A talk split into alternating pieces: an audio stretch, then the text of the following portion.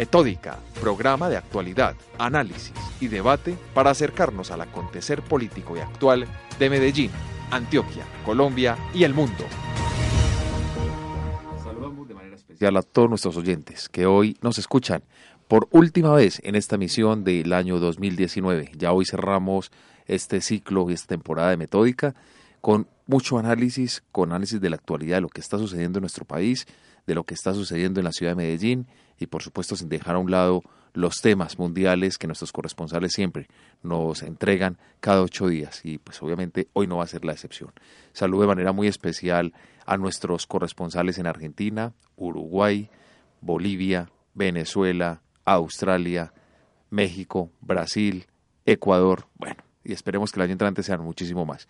Y por supuesto un saludo especial a Guillermo Henao, mi compañero y coequipero durante todos estos años y que está aquí en cabina también, ya finalizando Guillermo temporada de Metódica 2019. Un saludo para ti, Andrés, y un saludo para toda la gente que nos escucha aquí en la casa, en Acústica, emisora web de la Universidad de AFIT, la gente que nos escucha por las redes sociales, la gente que nos escucha por nuestro podcast en iBooks, la gente que nos escucha en nuestra página web www.metódica.com.co.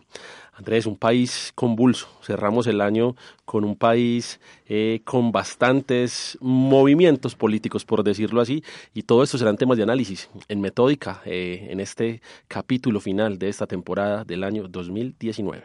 Así es, Guillermo, y por supuesto démosle un saludo muy especial a todos nuestros oyentes y adelantémonos de una vez a desearles una feliz Navidad y un venturoso año 2020, donde esperamos llegar cargados otra vez de información, de muy buena energía y por supuesto ustedes siendo críticos y proponiendo los temas que desean escuchar a través de los micrófonos y que nosotros analicemos acá en acústica, en Radio Zipa. Igual les estaremos contando el cambio si de pronto llegan para el año entrante eh, a través de nuestras redes sociales. Entonces de una vez vámonos con esta primera sección.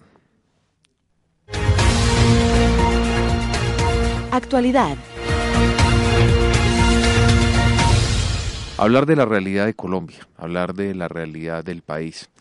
Eh, tema coyuntural durante la semana pasada, durante esta semana, de lo que ese ha sido las marchas, el cacerolazo y todas las manifestaciones sociales que se han presentado durante los últimos días en nuestro país en rechazo a las políticas del presidente Iván Duque, pero también aprovecharon para rechazar cualquier tipo de violencia en la educación. Fueron muchísimas las personas que salieron a protestar por diversos temas a nivel país y bueno, pues infortunadamente vimos esta semana como el pasado martes en la noche falleció Dylan, un joven eh, víctima también de la violencia, víctima de del SMAT, porque fueron ellos quienes lo impactaron, pero no quiero dejar de un lado también las manifestaciones de rechazo y de violencia que también la fuerza pública recibió por parte de los marchantes. Es decir, aquí siempre hacemos un llamado al respeto a la vida, siempre hemos sido un programa que enfatizamos en la creación de cultura ciudadana, en la formación de cultura ciudadana y este no va a ser el caso excepcional. Guillermo, eh, un país polarizado nuevamente, un país donde se considera que el que sale a marchar es de izquierda, el que se queda callado es de derecha, y volvemos a lo mismo, el mismo rifirrafe entre partidos, y yo creo que aquí muchos partidos políticos están aprovechando de la coyuntura para posicionarse, posicionarse no solo como partido, sino también como líder político. Eh, miremos cómo está pasando, qué es lo que pasó la semana pasada, qué es lo que pasó esta semana, otra vez marcha el, pasado miércoles, y bueno, y, y la, infortunadamente lo que decía, el fallecimiento de Dylan, en el Hospital San Ignacio en la ciudad de Bogotá. Sí, Andrés, una semana bastante compleja y una semana donde lastimosamente una muerte empaña notablemente todo lo que había sido todo este tema de las marchas. No solamente la muerte de Dylan, la muerte también de eh, actores de la policía y todo lo que se ha manifestado como hechos de violencia. Saludo en este momento en cabina a Jaime Carrión, politólogo de la Universidad Nacional magíster en filosofía de UPB, analista político, ex candidato al Consejo de Medellín y una persona que es muy buena para analizar todos estos fenómenos eh, sociales y lo que está pasando en este momento en la coyuntura del país. Jaime, bienvenido a Metódica. Muchas gracias, Guillermo. Un saludo muy especial para usted, también para Andrés y para toda la audiencia de este programa. Jaime, en este momento comienza a notarse en el país eh, un malestar cada vez mayor. Cuando arrancó el 21 de noviembre las marchas, habían una serie de indignaciones, una serie de actos, pero cada día parece que se sumaran más fuerzas, cada día parece que se sumaran eh, más acciones que están revelando eh, un descontento popular. ¿Qué significa esto para Colombia y qué repercusiones puede tener esto en nuestro sistema presidencialista? Bueno, Guillermo, yo la lectura que tengo de lo que viene ocurriendo es que se ha profundizado en Colombia la democracia en la medida en que los ciudadanos quieren tener mayor incidencia en la vida política, quieren ser parte de las decisiones y eso ha venido creciendo con la Constitución Política del 91. Nosotros hoy estamos a puertas eh, de cerca de 30 años de esta Constitución y pues esperábamos que la gente eh, y la ciudadanía colombiana tuviese mayor eh, vinculación con la participación política. Y eso es lo que estamos viendo en la calle. Eh, tal vez estamos acostumbrados en Colombia a una democracia representativa donde las personas participan de la vida política a través de los partidos y ese modelo de la democracia representativa en Colombia se ha agotado y hoy lo que tenemos es la ciudadanía queriendo ser parte de las decisiones en la calle. Pero es una ciudadanía muy plural, no es una ciudadanía solamente eh, vinculada con la, con la lucha partidista que hay en nuestra sociedad, sino que es una ciudadanía vinculada con los jóvenes, con los estudiantes, con los sindicatos, con las víctimas del conflicto armado, eh, incluso con gremios específicos eh, que tienen campo pues en la vida económica del país, pero que están afuera manifestándose, ¿cierto? Entonces, la lectura que yo tengo es, por supuesto, de una profundización de la democracia en Colombia y, por supuesto, de mayor conciencia, de mayor politización de la ciudadanía. En Colombia, constitucionalmente, las marchas están habilitadas, son permitidas. Y e históricamente hemos visto que las marchas pacíficas han logrado cambios y transformaciones en diferentes países del mundo. En el caso de Colombia, ¿cómo analizar la manifestación masiva que se presentó el pasado 21 de noviembre? ¿Cómo las marchas que se han venido reiterando de manera permanente durante los últimos días, sobre todo con el tema del cacerolazo? ¿Qué puede significar? ¿Cómo podemos analizar y darle un contexto a nuestros oyentes para que comprendan un poco lo que está sucediendo en Colombia? Bueno, sí, yo creo que lo primero que debe hacerse es eh, descomponer como el fenómeno en sus partes para, para comprenderlo mejor. Eh, es tradicional que distintos sectores de las fuerzas eh, organizadas del trabajo, como el magisterio, los que están reunidos en las centrales obreras, tengan acciones de paro, ¿cierto? Entonces, el 21 de noviembre nosotros tuvimos, fuimos pues testigos de una acción de paro de unos sectores de trabajadores que tradicionalmente lo hacen en el país, hacen jornadas de paro, y esas jornadas eh, pues han tenido alguna incidencia, ¿cierto?, en, distintos campos de decisión política. Pero a ese paro se sumó una marcha, y a esa marcha, que es otra acción colectiva diferente, eh, se sumó un buen número de ciudadanos, ¿cierto? Un buen número de ciudadanos salió a las calles, decidió recorrer distintos lugares eh, del espacio público, manifestarse en el espacio público, como usted lo ha dicho Andrés, en Colombia es posible concentrarse, manifestarse, mm, digamos, hacer uso de la libertad de expresión, pero siempre, por supuesto, de manera pacífica y sin atentar contra el orden público.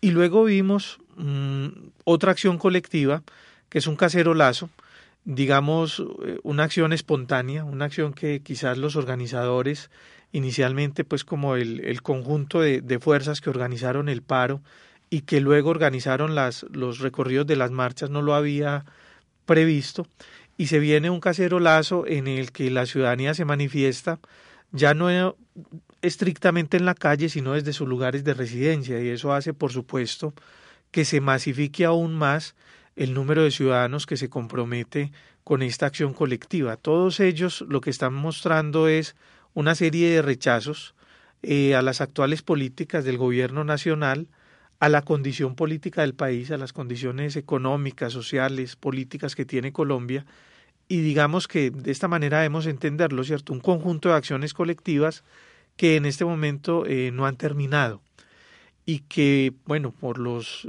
las decisiones que ha tomado el gobierno, por los hechos que se han presentado, usted mencionaba el caso eh, que se presentó esta semana de un estudiante eh, que finalmente, de un joven que finalmente muere con motivo precisamente del accionar de la fuerza pública. Entonces, pues todo eso no ha, no ha parado y tendremos que seguramente en los próximos días seguir conociendo de repercusiones que tienen estas acciones colectivas.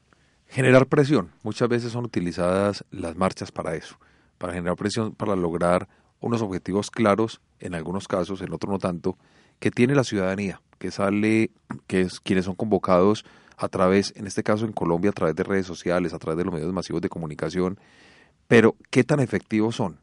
o qué tan efectivas son esas marchas, esas concentraciones para lograr realmente eh, los objetivos trazados por los marchantes? Bueno, todo, toda acción colectiva implica un mecanismo de presión, ¿cierto? Eh, se entiende que se han agotado mm, otros, otros métodos para incidir en la toma de decisiones. En este caso, pues las comisiones de concertación, en el tema laboral, por ejemplo, o que se han agotado solicitudes que se le hacen al, al gobierno directamente en foros, en debates, eh, o incluso por la por vía de, de, los medios de comunicación muchas de esas solicitudes se canalizan. Entonces se considera que se han agotado esos mecanismos y que es necesario llegar a unos mecanismos quizás más radicales que por supuesto marcan un punto de presión sobre el gobierno. Eh, yo creo que cada vez, Andrés, estas formas en el país son más eficaces, cada vez consiguen más sus objetivos.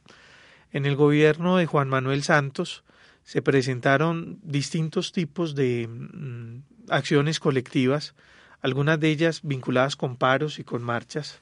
Recuerde usted, por ejemplo, todo lo que ocurrió alrededor de eh, los campesinos, ¿cierto? Alrededor del campo colombiano, que se movilizó masivamente, alrededor de mm, los grupos indígenas, que también se movilizaron y crearon eh, acciones colectivas para, eh, digamos, presionar por sus, por sus banderas, por sus necesidades.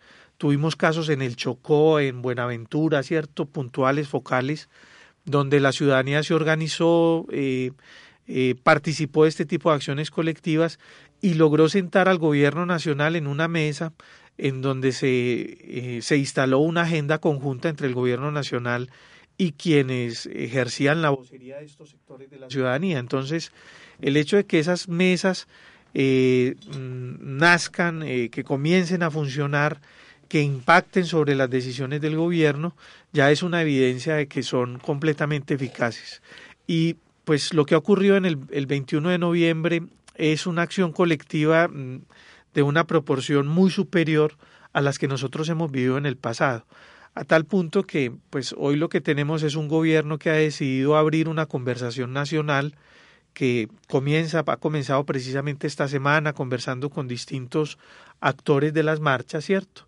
Y que va a ir hasta marzo y en la que hasta donde pues hemos tenido conocimiento en la opinión, pues se quieren discutir los temas gruesos eh, que tiene en el plan de desarrollo del gobierno nacional eh, como el tema de equidad, como el tema de eh, recuperación de, del campo, etcétera, y pues eso muestra que la marcha resulta eficaz, ¿cierto?, para, para incidir en la toma de decisiones. Pero vemos también que las marchas se vieron permeadas y un poco afectadas por actos vandálicos. Vemos como ciudades como Cali, como Bogotá, incluso el departamento del Cauca, fueron víctimas de actos de violencia y actos de terror. ¿Cómo analizar esa situación? ¿Cómo eh, revisar, analizar si hubo infiltrados, si había personas que estaban realmente interesadas era en causar un caos al respecto, o si hace parte de las manifestaciones y el, y el furor del momento. Bueno, yo creo que Colombia, eh, Colombia tiene una tradición muy, digamos, frecuente, recurrente de acciones colectivas, ¿cierto? Eh, solo para colocar un ejemplo, anualmente hay una marcha multitudinaria en el país, que es la del primero de mayo. Y esa marcha ocurre anualmente, sin, sin falta, ¿cierto? El primero de mayo es el Día Internacional del Trabajo y las fuerzas del trabajo se organizan para manifestar sus eh, necesidades durante esa jornada. Y siempre en las marchas del primero de mayo nosotros vamos a encontrar un fenómeno en el que pues hay personas de carácter civilista, sindicatos, organizaciones sociales, partidos políticos que marchan intentando que la, se dé una concentración pacífica alrededor de sus ideas y de sus banderas, y también encontramos que hay sectores que marchan con el propósito de incurrir en confrontaciones con el Estado y que son claramente antiestatales, ¿cierto? Entonces hay sectores anarquistas en la marcha eh, que tienen una postura de rechazo al Estado y que buscan en la marcha la posibilidad de enfrentarse al Estado. Pero también encontramos que hay sectores eh, que se vinculan a la marcha eh, con intereses quizás criminales y ya no es solamente una, una postura contra el Estado, sino una postura de oportunidad para ejercer un número importante de delitos que se pueden presentar cuando hay tumultos, cuando hay ese tipo de aglomeraciones, ¿cierto? Pero eso hace parte de la normalidad de la acción política en la calle. Entonces, em, pensar que esta marcha eh, fuese distinta, eh, me parece a mí que se sale del sentido común. Ahora, lo que nosotros vimos eh, en, en, muchos de los episodios es una ciudadanía que salió a marchar inclusive en forma familiar, que lo hizo de manera pública en las redes sociales, que se exhibía, se tomaba selfies, era posiblemente, era perfectamente identificable por parte del Estado y uno no esperaba que esa ciudadanía fuese a cometer actos vandálicos, ¿cierto? Entonces, digamos que mm, lo que debemos es interpretar el fenómeno en sus partes, pero reconocer que hay un número muy importante de ciudadanos que decidió marchar de una manera civilista, de una manera pacífica y que por supuesto se presentaron fenómenos que no son ajenos a las marchas en Colombia ni en ninguna parte del mundo, ¿cierto? Las fuerzas disponibles en la fuerza pública, el escuadrón móvil antidisturbios y los equipos que trabajan temas de multitudes dentro de la fuerza pública precisamente están dispuestos porque recurrentemente se ha encontrado que alrededor de la acción colectiva se pueden presentar estos desórdenes, pero eh, son perfectamente, digámoslo así, normales dentro de lo que ocurre cuando la actividad política se lleva a la calle. Jaime, en clave de crisis en este momento, Iván Duque tiene escenarios muy adversos. Liderazgo, concertación, estrategia. ¿Qué le falta al presidente Duque para poder salir de estas dificultades tan graves? Porque eh, en el gobierno de Santos hubo crisis, pero se conjuraban. En el gobierno de Uribe hubo crisis, pero se conjuraban. En el gobierno de Duque cada vez se ahonda más la crisis. Bueno, yo creo que hay tres elementos que el gobierno Duque no ha logrado conseguir en el sistema político actual y que si él los tuviese en su poder tendría mayor control de la situación. Ningún gobernante va a tener control sobre el escenario político, porque lo que uno tiene en un escenario político es como un tablero de ajedrez, en el que usted controla unos cuadros, unas casillas del ajedrez, pero pues el otro también controla, ¿cierto? Los otros actores también controlan. Colombia es una sociedad pluralista y el gobierno no es el único que controla existen un número importante de partidos políticos y, desafortunadamente existen también actores en la ilegalidad que tienen control sobre la vida política, sobre la vida nacional. Eh, yo creo que a que le falta, eh, le falta distanciarse del centro democrático. Todavía el gobierno eh, nacional está impregnado de un discurso político que ha venido manejando el centro democrático en los últimos tal vez ocho años, ¿cierto? Mm, o casi ocho años de, existencia que tiene el Centro Democrático, pues desde los primeros años de la administración de Juan Manuel Santos. Y ese discurso es un discurso de partido, es un discurso que sirvió para la oposición en su momento frente al gobierno de Juan Manuel Santos, pero no puede ser el discurso del presidente, y menos Guillermo el discurso de un presidente que propuso desde el primer momento de su gobierno un espíritu de unidad. Recuerden ustedes que eh, los primeros episodios que vimos de este gobierno fue precisamente eh, un discurso de unidad de parte eh, del presidente entrante y un discurso de de confrontación y de lucha partidista de parte del presidente del Congreso, ¿cierto? El presidente del Centro Democrático. Entonces, yo creo que un elemento, y es el primero que señalaría, que le hace falta al gobierno nacional es desprenderse del discurso del Centro Democrático, que es el discurso de un partido que está en la arena política partidista, pero que no puede ser el discurso de un gobierno. En segundo lugar, creo que el gobierno nacional, eh, cuando se constituyó, no pensó en tener vocerías y en tener cargos de dirección, cargos de, mm, digamos, de nivel de gobierno que tuviese acercamientos con sectores de la oposición, con sectores contrarios. Entonces, el gobierno hoy no tiene de dónde echar mano a un vocero para que sirva de intermediario y sirva de puente con estos sectores. Recuerden ustedes, por ejemplo, que en el gobierno, en gobiernos pasados, inclusive de Álvaro Uribe, eh, Álvaro Uribe ha tenido actores políticos que acercan con sectores de la ciudadanía. Pacho Santos en su momento fue un actor político de esa naturaleza, ¿cierto? gente que viene. Garzón, Angelino Garzón, son actores políticos. O Santos con Clara López también en su momento. O Santos con Clara López, que acercan sectores políticos opositores y que permiten que exista un mediador entre el gobierno, siendo el gobierno, y esos sectores. Pero acá esas vocerías no existen. De hecho, lo que nosotros hemos encontrado en, este, en esta acción colectiva, en esto, en esto que ha venido sucediendo desde el 21 de noviembre, es que ha sido el presidente de la República el que ha tenido que enfrentar, digámoslo así, en carne propia, eh, la discusión con el país, cuando el presidente podría tener una cadena de mando que se fuese agotando para, para ir dando esa discusión con el país. Pero el de entrada es el fusible, digámoslo así, que se está quemando. Y el tercer elemento que creo yo que le hace falta al gobierno es tener una mayoría en el Congreso. Eh, definitivamente con la con el saboteo, yo lo llamo de esta manera porque pues no encuentro otro nombre para definir lo que ha hecho el gobierno nacional al proceso de paz, logró apartar sectores políticos eh, muy importantes, eh, pues que crean, que ayudan a crear una mayoría en el Congreso, y al llevar esa ley de objeciones, pues se, se, se desarmó de manera definitiva esa posibilidad en el Congreso. Entonces, sí tenemos una bancada importante para el Centro Democrático en el Congreso, pero hoy lo que puede representar los sectores de oposición, los partidos que se han declarado en oposición en el Congreso, más lo que representan los partidos que están en la independencia, lo que representa una coalición entre el Partido Liberal, el Partido de la U y Cambio Radical, pues ya le aparta de manera definitiva al gobierno la posibilidad de tener una mayoría en el Congreso y eso pues va a tener muchas repercusiones porque mm, prácticamente eh, la gobernabilidad de este gobierno ni se ve dentro del Congreso, ni se ve tampoco en los sectores por fuera del Congreso, en, la, en los sectores políticos que están por fuera del Congreso. Y desde este contexto nacional, de lo que fue la marcha del 21 de noviembre, nos vamos de una vez con nuestro último reporte del año y nuestro corresponsal nos envía lo que sucede en su país. El año 2019 está finalizando, mis queridos amigos de Metódica, y les habla Adrián desde Buenos Aires, Argentina.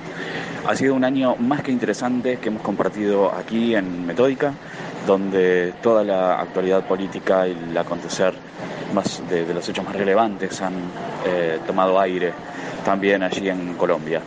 Eh, Buenos Aires, Argentina y el país vio diferentes cambios. Tuvimos, eh, hicimos un seguimiento de cerca del mandato del presidente Mauricio Macri. Vimos los intentos que tuvieron de lograr cierto equilibrio y cierta composición. Eso no fue así. Terminó con una, una expresidente con un montón de causas judiciales que no llegaron a ningún punto eh, por falta de pruebas, por falta de méritos, por falta de argumentos sólidos judicialmente hablando. Algunas que hasta el día de hoy continúan. Eh, hemos hablado de cuadernos de coimas y de malversación de fondos que primero habían sido quemados, luego aparecieron mágicamente y así eh, una, una y otra vez Argentina nos ha muchísima información para, hablar, para compartir con ustedes. Ahora, ¿qué nos espera? Bueno, nos espera que en diciembre el, el presidente electo, Alberto Fernández, asuma a su mandato y la vicepresidente electa, expresidenta, Cristina Fernández de Kirchner asuma entonces como vicepresidenta. Veremos qué es lo que sucede en el Congreso, veremos si hay sesiones extraordinarias o no. Las sesiones ordinarias comienzan en marzo, durante el verano posiblemente haya actividad parlamentaria para tratar determinadas cuestiones de necesidad y urgencia. Seguramente va a haber cambios en los ministerios, cambios en las secretarías y demás. Eh, esperemos poder compartir con todos ustedes, como siempre, toda esa información. Eh, les envío un cálido saludo, un augurio de un gran 2020 para toda la audiencia y también para toda la mesa allí de Metódica. Les habla Adrián Arraigada desde Buenos Aires, Argentina. Participa de nuestros foros semanales ingresando a www.metódica.com.co y síguenos en nuestras redes sociales, Twitter, arroba 1 Metódica, Facebook, Metódica Especialistas Comunicación Política, Instagram, Metódica 3849. Análisis y debate semanal. Y en la sección análisis y debate semanal pasamos a otro tema que también está siendo demasiado importante en este momento en la coyuntura política. Se llega el cambio de administración, sale Federico Gutiérrez, un cuatrienio, cuatrienio es la palabra, eh, donde el alcalde Federico Gutiérrez gozó de amplia popularidad, donde tuvo la posibilidad de no tener casi oposición en el Consejo, solamente una de las corporadas fue oposición, y donde llega un alcalde muy joven, Daniel Quintero, 39 años apenas, eh, que, que, al parecer también va a gozar de amplias mayorías dentro del Consejo porque el Centro Democrático habla de una independencia constructiva, lo cual no hemos todavía entendido qué significa. Para hablar de todo esto, nuevamente Jaime Carrión. La primera pregunta yo creo que es la que labra este camino. Tenemos en este momento un alcalde con 82% de popularidad frente a, frente a las encuestas, frente a los sondeos de opinión. Pero en la clase política uno nota que mucha gente está muy inconforme con Federico Gutiérrez. Y uno habla con cierta gente eh, que conoce un poquito de política y dice que este ha sido de los más nefastos alcaldes. ¿Por qué esas contraposiciones tan diferentes en la opinión, Jaime Carrión? Bueno, Medellín es una ciudad que eh, desde el año tal vez 2003 en adelante, eh, venía experimentando unas administraciones eh, de mucha avanzada, ¿cierto? La administración de Sergio Fajardo, la de Alonso, la de Aníbal Gaviria, son administraciones que demostraron en la ciudad un modelo de gestionar lo público con mucha inversión social, muy incluyentes y sobre todo también con una buena mm, posibilidad de crear condiciones de infraestructura para la ciudad, ¿cierto?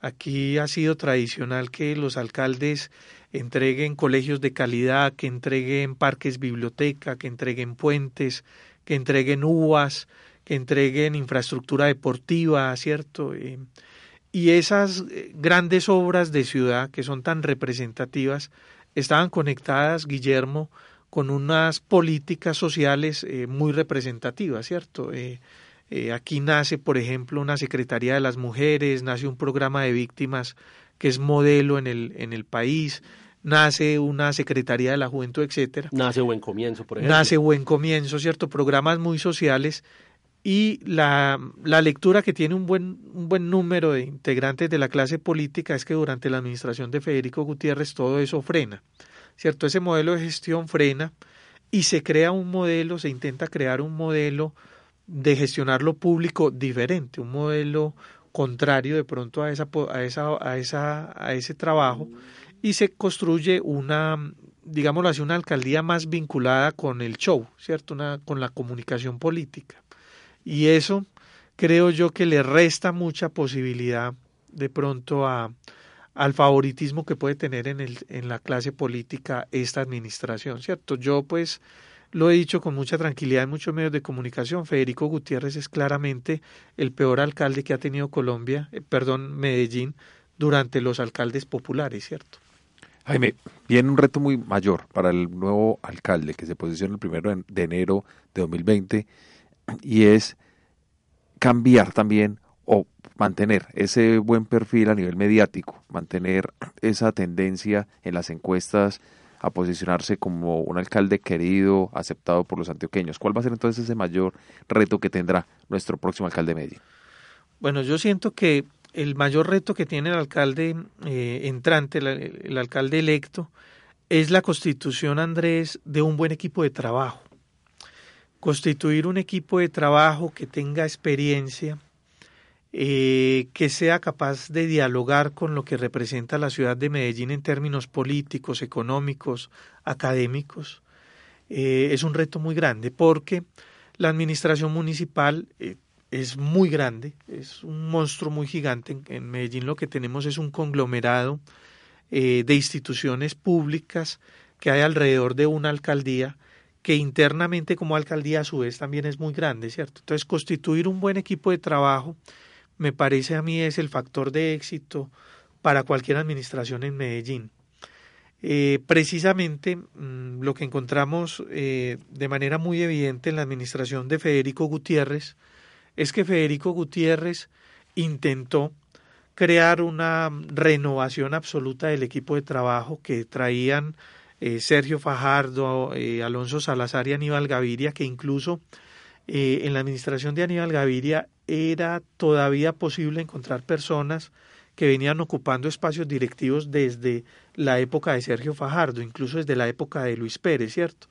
Y cuando llega eh, Federico Gutiérrez, él lo que hace es renovar absolutamente el staff directivo de la alcaldía y no tenía dentro de su proyecto político un equipo suficiente para llenar esa demanda, ¿cierto?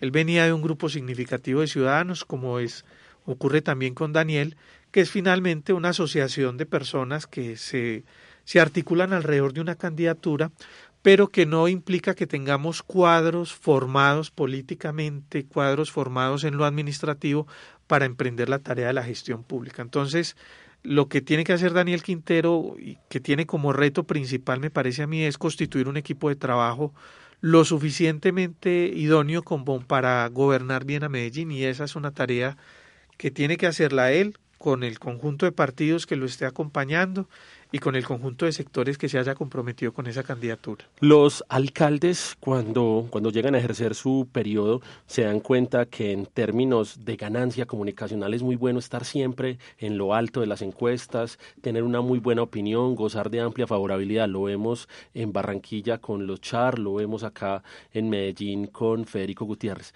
¿Qué nos garantiza que, lo de, que el ejercicio en el Quintero no va a ser igual? Porque es que ya se habla de una posible carrera política de orden nacional de Federico Gutiérrez.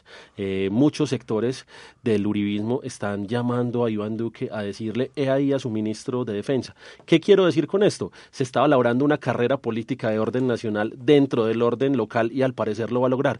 El costo político de una mala administración también es muy alto. El costo de Enrique Peñalosa en este momento en Bogotá, con su eslogan eh, impopulares pero ineficientes, lo saca él de la carrera política. ¿Cómo, cómo, lograr que los alcaldes se centren en lo local y no estén aspirando en este momento o no estén pensando en otros escenarios? Bueno, esa es una tarea mm, muy difícil, eh, Guillermo, porque depende de la conciencia que tenga cada uno de los mandatarios, ¿cierto? Eh, en los últimos cuatro años en Medellín y en Antioquia fue evidente que había una agenda mm, del alcalde de Medellín actual y del gobernador por eh, utilizar de pronto la administración pública de estas dos entidades territoriales como plataforma eh, política para avanzar hacia adelante, ¿cierto? Y, y, eso digamos que es legítimo en el sentido en que los proyectos políticos no nacen para acabarse, eh, yo me atrevería a decir que un proyecto político nace para conquistar el poder político y una vez se tiene el poder político aparece otro proyecto que es el de sostenimiento de ese poder político. Pero creer pues que alguien eh, obtiene el poder político y después de eh, conquistarlo lo quiere soltar pues es bastante ingenuo, ¿cierto? Los seres humanos somos ambiciosos y nos interesa conservar ciertos privilegios y el poder político quizás es el más importante de ellos, ¿cierto? Entonces, de pronto mm, no tienen la, la, ciudadanía ni el, ni el ordenamiento jurídico ni la incluso la constitución la posibilidad de controlar esa ambición política que tienen los mandatarios. Sin embargo, eh, yo me atrevería a decir que quienes han sido elegidos por grupos significativos de ciudadanos eh, y es el caso pues de los de los actuales eh, alcalde y gobernador electo tienen muchas dificultades para seguir ascendiendo en el ejercicio del poder político porque los grupos significativos de ciudadanos eh, no tienen la posibilidad de darle una continuidad a la a la pues a las administraciones en el futuro, ¿cierto? Ni siquiera pueden entregarle una defensa suficiente a las administraciones.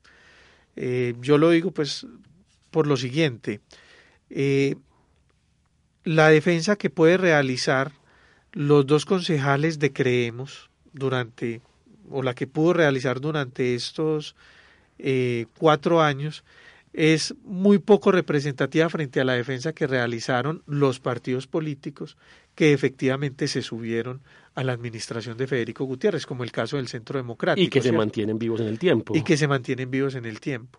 La defensa que se puede realizar de parte de, es el momento de Antioquia, la, la, el grupo significativo de ciudadanos que acompañó a Aníbal Gaviria, pues es nula porque no existe siquiera un diputado de esa, de esa, digamos, de ese color político en la Asamblea Departamental.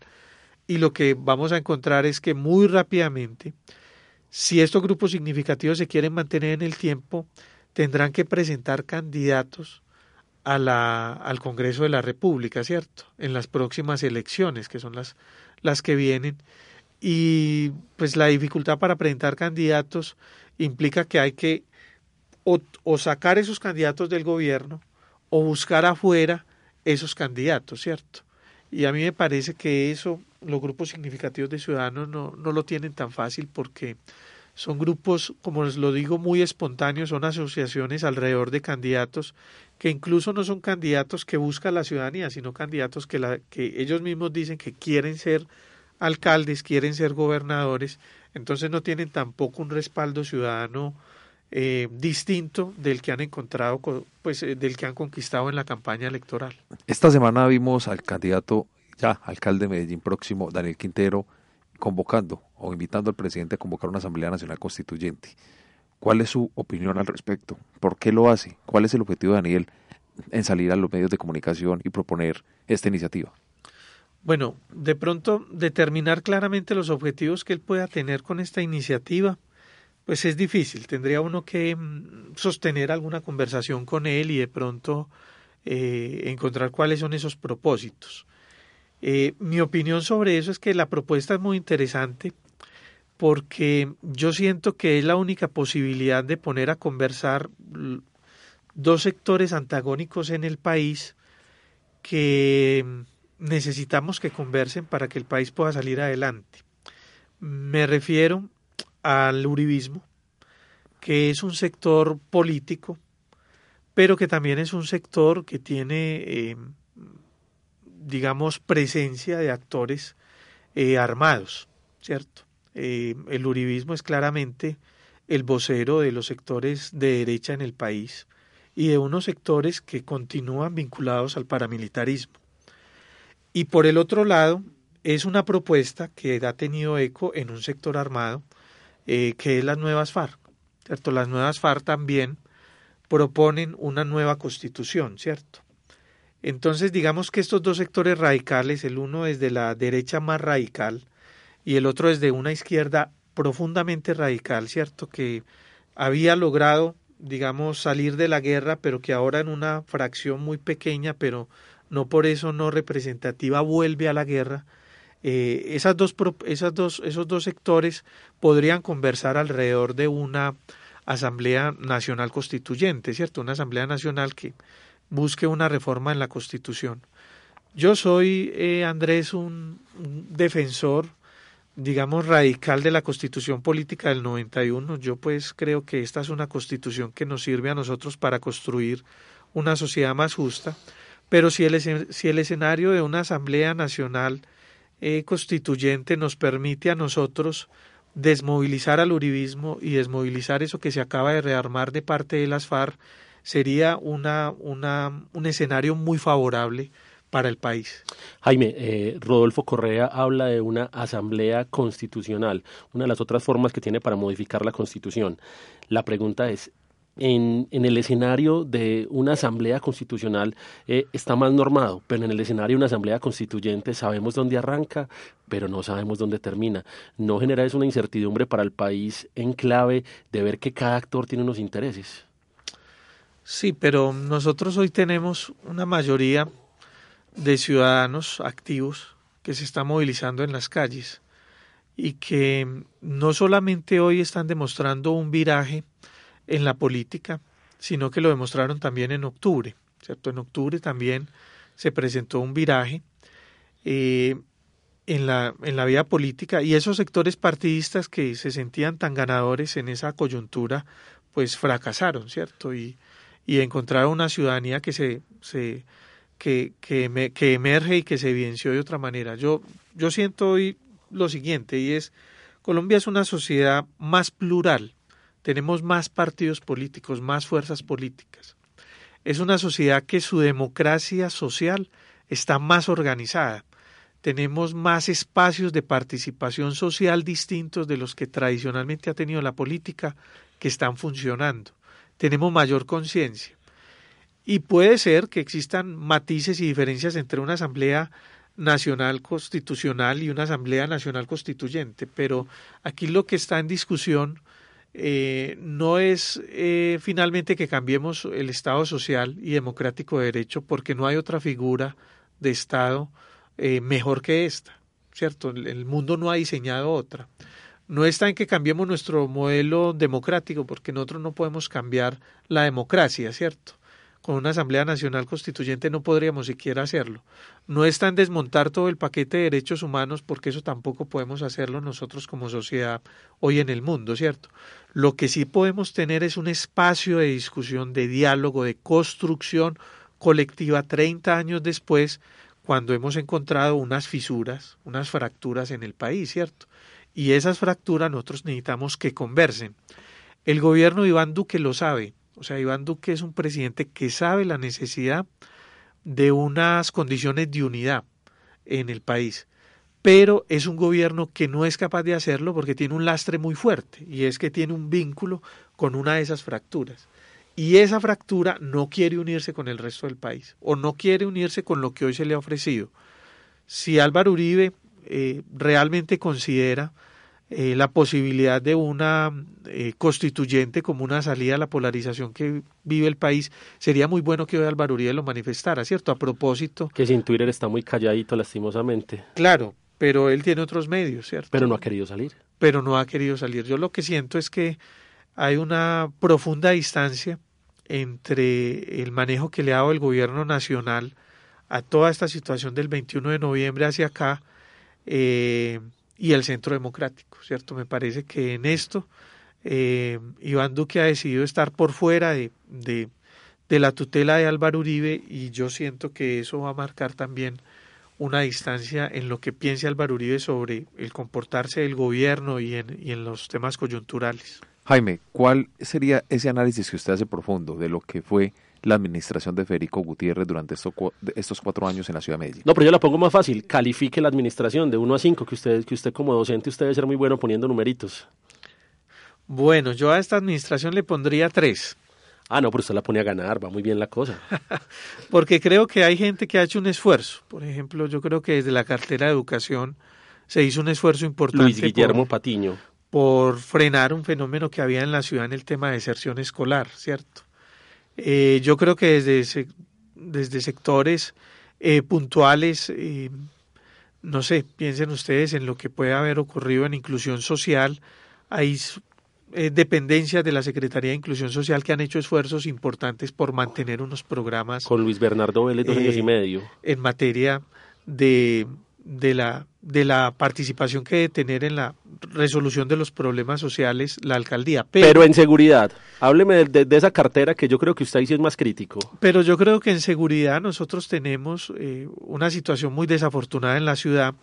En primer lugar, porque pues eh, contra eh, todas las voces que se manifestaron en contra, el alcalde decidió nombrar un secretario de seguridad que posteriormente se convirtió en un delincuente confeso el secretario de Seguridad, eh, Gustavo Villegas, es un delincuente confeso, ¿cierto? Es un delincuente que le dijo a la Fiscalía que él había cometido unos delitos y fue condenado inclusive precisamente en función de ese testimonio. Y luego se nombra eh, una persona completamente inexperta en el tema de la seguridad y pues lo que nosotros conocemos es un secretario de Seguridad bravucón que habla duro en los medios de comunicación, pero que desafortunadamente no fue capaz de conducir eh, la gobernabilidad en el sector de seguridad y justicia para frenar el homicidio, para frenar los hurtos. Esta es una ciudad cada vez con una percepción más alta de inseguridad y pues eso es resultado precisamente de una seguridad mediática. Es un secretario que no logró conversar con la ciudad en temas de seguridad. Esta ciudad tenía una tradición de diálogo con las organizaciones no gubernamentales, con las organizaciones defensoras de derechos humanos, con las comunidades, y todo ese diálogo se rompió. Durante estos cuatro años nosotros eh, esperamos que en materia de seguridad este alcalde lo haga mejor. Yo he sido de pronto un poco crítico de lo que ha dicho Daniel Quintero porque él ha dicho que mantiene la política de seguridad de, eh, de Federico Gutiérrez, pero que le va a agregar otros componentes. Yo creería que la política de seguridad de Federico Gutiérrez eh, hay que revisarla en la ciudad y hay que entrar también a, a mirar qué funcionó y qué no funcionó, pero eso hay que hacerlo con el conjunto de la sociedad, eso no puede ser solamente con la Policía Nacional, porque la Policía Nacional también tiene unos intereses operativos y eh, tiene una mirada muy sesgada sobre la seguridad en la ciudad. ¿Cierra bien el gobierno de Federico? ¿No lo cierra bien? ¿Se le puso un 3? Eso es pasar raspado. Eso es pasar raspado. Lo que esperamos nosotros. pero eso es ganar. Eso es ganar. Yo recuerdo que en la universidad decíamos 3 es nota, lo demás es lujo. Eso es ganar efectivamente. pero lo que nosotros esperamos de un gobierno es que cumpla con sus objetivos. Y la administración de, de Federico Gutiérrez no consiguió su objetivo, que era hacer una ciudad más segura. Daniel Quintero llega a recibir una Medellín que en términos generales está mejor que muchas otras ciudades del país. Llega a recibir además un presupuesto, digamos, que es de los más amplios más del de país. de 5 billones de pesos y además de eso tiene la joya de la corona que es EPM, pero resulta que tiene que empezar a poner nombres, nombres y en muchos casos políticos. Algunos de esos nombres han generado ya, digamos que dificultades. Se habla de Carlos Mario Montoya nuevamente en el IDEA, el nombre de Gabriel Jaime Rico ha generado dificultades también en partes de los de la clase política. ¿Qué decir de estos nombramientos? ¿Qué perfiles hay? ¿Qué personas se esperan? ¿O veremos nuevamente un alcalde que a su manera logra cubrir cuotas de apoyos, cuotas burocráticas en cargos tan importantes como son el área metropolitana, el IDEA y la Gerencia de Empresas Públicas de Medellín? Bueno. Eh, pregunta está más complicada. Sí, porque uno no puede confundir el momento del empalme de la alcaldía con el momento de la conformación del gobierno, ¿cierto? Son dos momentos diferentes. La, el empalme es un momento en el que es necesario recibir una administración y se deben buscar las personas de las más altas calidades para hacerlo. Eh, yo siento que el alcalde electo de Medellín lo que ha buscado es crear una comisión de empalme suficientemente representativa para brindarle a la ciudad la confianza eh, de que todos podemos estar representados allí. Entonces hay gente de la academia, hay gente de los gremios, hay gente del mundo social, hay gente del mundo financiero, inclusive gente del mundo cooperativo, ¿cierto? Que están allí participando del empalme. Pero otro será el momento en el que vamos a discutir eh, con el alcalde electo, seguramente como ciudad, quiénes van a ser los que ocupen eh, las carteras en la administración, quiénes van a ser los que contribuyan en la formulación de un plan de desarrollo y en su ejecución. Y esa ese momento yo todavía no lo he visto, eh, digamos, realizarse, Guillermo. Yo creo que estamos es ante una comisión de empalme, un equipo de empalme que ha intentado ser muy representativo y que comienza a recibir los informes que tiene la administración saliente para brindar. Pero me parece que el mes de diciembre es el mes en el que el alcalde de Medellín debe de eh, conformar lo que será su gobierno y lo que será su administración. Yo no creería ni deseable ni recomendable para el alcalde que fuera enero en donde configurara ese, ese gobierno, porque enero ya es muy tarde. Realmente los alcaldes tienen muy poco tiempo para realizar una tarea de planeación, que es la del plan de desarrollo, tiene que estar aprobado en mayo, ¿cierto? Entonces, ese tiempo tan corto para realizar una planeación, para presentarle a un consejo territorial de planeación, a un consejo municipal, cuál es eh, la propuesta de plan de desarrollo que tiene, es realmente muy pequeño y debería ser diciembre en el que nosotros conozcamos la totalidad de ese gabinete. Continuará la polarización en Medellín. Vemos un Federico Gutiérrez eh, muy cercano al Centro Democrático, pero también vemos a un Daniel Duque muy cercano. Daniel Quintero. Daniel Quintero, perdón, al Partido Verde eh, en muchos eh, ámbitos se ha dicho que también muy cercano a Gustavo Petro. ¿Cómo analizar esta situación? Yo creo que no estamos ante una polarización bipolar, sino multipolar, ¿cierto? Entonces en Medellín el Centro Democrático, a mi juicio, sigue eh, teniendo una mayoría importante, digamos, que puede controlar. Pero lo que representa hoy Daniel Quintero es una propuesta ciudadana muy diferente, lo que representan los sectores vinculados con la izquierda tradicional y que de pronto están más cerca de Gustavo Petro y de Claudia López, eh, es una mayoría diferente, otro polo, y lo que representa quizás eh, Sergio Fajardo todavía en la ciudad es una mayoría distinta, además de la que tenemos tradicional, que es la que representa la clase política y los sectores empresariales. Entonces, yo siento que en Medellín eh, hay una multipolaridad, pero eh, eh, esos, polos, digamos que han ido bajando y se han ido, se han ido pues como colocando, las cargas se han ido igualando. Jaime, eh, llega el momento en el que se rinde cuentas. Los alcaldes generalmente al salir hacen ejercicios muy interesantes donde hacen sus rendiciones de cuentas y donde dicen qué hicieron, qué no hicieron. Normalmente cuando veíamos este ejercicio en los alcaldes anteriores vimos un Aníbal Gaviria que casi que entregó listo Parques del Río, el lado A. Vimos además un... Eh, Alonso Salazar con una propuesta social demasiado amplia Vimos además hace años a un Sergio Fajardo que inauguraba bibliotecas y ahora en este momento qué grande, no solamente en infraestructura, tiene para entregar a la ciudad Federico Gutiérrez. Pues a mí me, me, causa mucha dificultad como responder a esa pregunta. Yo trataría de decir, bueno, yo, yo he estado en la calle en los últimos meses y he visto que hay una, eh, una intervención importante en los parques de la ciudad, ¿cierto? En materia de ornato, de pronto hay una intervención en los corredores verdes que se han creado en la ciudad, como esos espacios verdes, ¿cierto? Pero una obra de esas proporciones que usted menciona, eh, Guillermo, yo no la encuentro en la, en la ciudad, ¿cierto? Decir que aquí hay un puente de la Madre Laura o que hay una, unas uvas constituidas en la ciudad o que hay un número de colegios de calidad entregados o un puente como el de la 4 Sur. Pero ojo con eso, no estoy queriendo decir solamente que sea la infraestructura, la medidora de, o la medición de un buen alcalde, estoy diciendo que algo tiene que haber, no solamente el tema de la imagen del alcalde como todo su activo y capital político, sino algo en función de que la ciudad diga, esto queda de la administración de Federico Gutiérrez. Sí, debería existir algo. Yo como ciudadano no lo he sentido. Yo como ciudadano no lo he sentido y cuando hablo con otras personas, todo el mundo me dice es que este alcalde no tiene nada que dejar, ¿cierto? Este alcalde no nos dejó nada. En parte creo yo que es cierto, me parece que es una administración que pasa muy pues con pelos en el alambrado en el tema pues de, eh, de su rendimiento y de su, y de su función, eh, pero no, no creería yo que hay pues como nada así tan contundente que mostrar como dejaron otros alcaldes por parte de esta administración, no lo veo de esa forma. Eh, Jaime, ya para cerrar nuestro programa, nuestro último programa de 2019, quiero que hagamos un balance. ¿Cómo calificaría usted entonces la estrategia comunicacional que Daniel Duque ha implementado tanto para llegar al alcalde de Medellín y cuál va a ser ese reto mayor para él a nivel comunicativo para informar de manera oportuna todo lo que haga durante esos cuatro años de gobierno?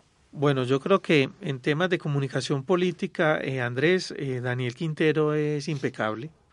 Sea, a mí me parece que él eh, logró conectarse con unas mayorías en esta ciudad con las que pues no tenía realmente ese contacto. Aún haciendo el decálogo para no ser alcalde de Medellín, eh, apoyando a Petro, apoyando la paz, siendo funcionario de Santos. Hizo las 10 cosas que diría no va a ser alcalde de Medellín. Pues a pesar de toda esa propaganda negra, a pesar de la rumorología, a pesar de todo lo que se dijo, cierto, respecto de Daniel Quintero, que era un aparecido, etcétera, él logró vencer y logró alcanzar la votación más alta que hay en Medellín. Yo pues he encontrado testimonios de Daniel Quintero hasta en los lavaderos de carros, ¿cierto? De personas que decían yo voté por él por esto y tienen un argumento para hacerlo. Yo creo que ese es un punto muy eh, máximo de comunicación política el que, el que la ha demostrado. En eso pues me parece a mí que es impecable.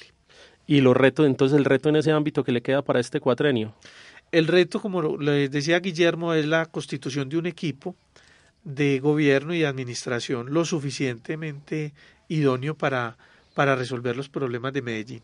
Y así cerramos esta temporada de Metódica en el año 2019, agradeciendo a todos los invitados que pasaron por nuestra mesa, a todas las personas que se sumaron en este proceso de análisis, de vivir la política y de conversar de diferentes temas, como fueron coyuntura, comunicación política, marketing político y todo lo que pasó tanto a nivel eh, municipal, departamental, nacional y muchas veces internacional. Agradecemos a Jaime Carrión por cerrar de forma eh, impecable, con un análisis muy bueno, esta temporada temporada de Metódica.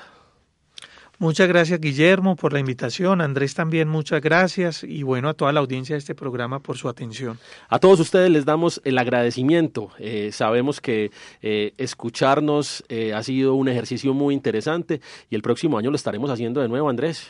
Así es, Guillermo, esperamos que sí.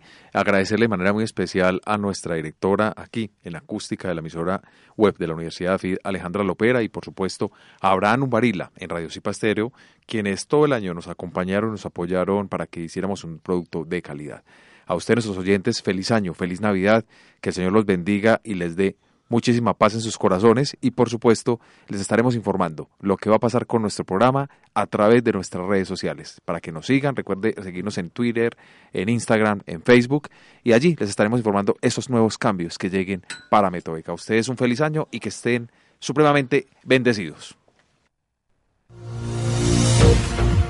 Metódica, programa de actualidad, análisis y debate para acercarnos al acontecer político y actual de Medellín Antioquia, Colombia y el mundo.